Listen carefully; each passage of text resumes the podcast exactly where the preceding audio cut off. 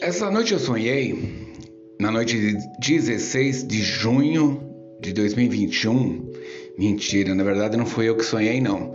É, como esse podcast a gente sempre fala da história da humanidade pelo viés, pela linha dorsal dos sonhos, né? Eu fico vendo em vários livros como o sonho vem é, direcionando a vida das pessoas, tanto para um lado como para o outro. Isso desde tempos sem início, né, cara? Desde descobrimento de países, de guerras faraônicas, desde sempre as pessoas têm um sonho que se elas tiram é, conclusões do que devem fazer. E o mesmo aconteceu aqui com Milarepa. Quem não sabe, Milarepa ele foi um grande yogi, né? Uma pessoa que se iluminou e se tornou um Buda lá no Tibete há muitos, muitos anos atrás, né?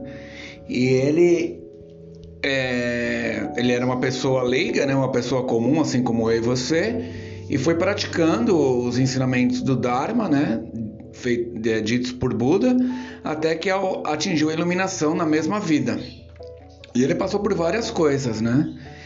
E aí, olha essa parte de um sonho que ele teve, né, cara? Quando ele se iluminou, o Milarepa pensou que não havia mais necessidade de ficar nas montanhas. Ele vivia dentro das cavernas, comendo urtiga, essas coisas. Daí ele decidiu ir pra, para áreas mais populosas, onde poderia ajudar diretamente a aliviar o sofrimento dos outros. Uma noite, não muito tempo depois que ele decidiu partir, o Milarepa ele sonhou com seu mestre, né, que era o Marpa. Marpa foi o seu guia espiritual, assim como o Geshe-la é para nós do budismo Kadampa.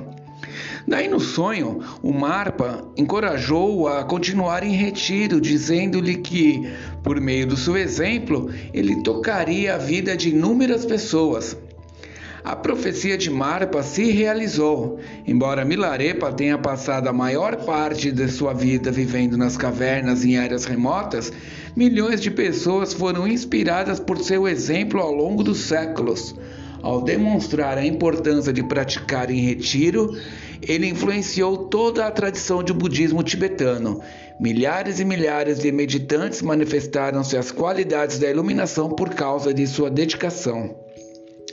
Esse trecho eu tirei do livro é, Apaixonado pelo Mundo, né? A Jornada de um Monge pelos Bardos do Viver e do Morrer, do Yongey Mingyur Rinpoche e Ellen Dworkvi.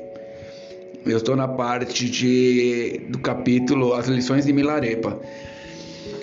Uh, o que eu quero dizer nisso é que, ou seja, o budismo é muito relacionado com os sonhos. Né? Muitas coisas que acontecem é feito pelos sonhos. Uh, nós despertos estamos com a mente a mente densa funcionando, né? Que é o que a gente chama de real, o que a gente está vendo e sentindo.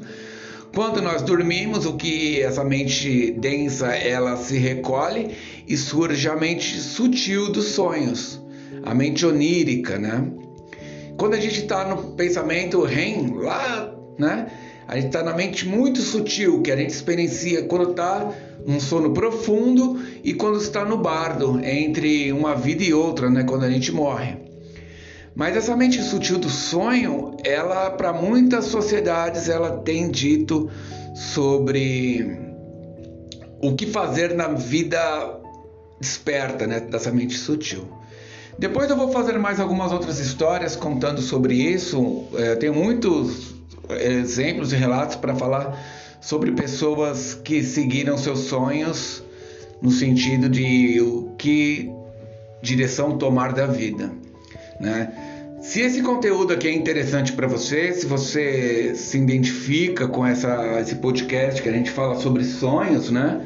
Eu sempre faço, até no site karma.news, eu digo que esse podcast ele é feito pela mente sutil, porque o que eu sonho à noite pela manhã eu transcrevo e gravo aqui, né? Então às vezes tem um, uns sonhos bem malucos, assim. Se você se identifica com isso, né, e quiser fortalecer, é só enviar um pix, né? No site você encontra lá no site karma.news, é c a r m a.n e w s karma.news. Lá você vai ver o apoie e vai ter o endereço do pix ou se quiser fazer uma ajuda por PayPal. Qualquer ajuda é bem-vinda e nenhuma quantia é pequena demais. Pensa nisso. Vai estar ajudando de uma grande forma, tá bom? Espero que esse conteúdo possa ter te beneficiado de alguma forma e espero regravar um próximo podcast.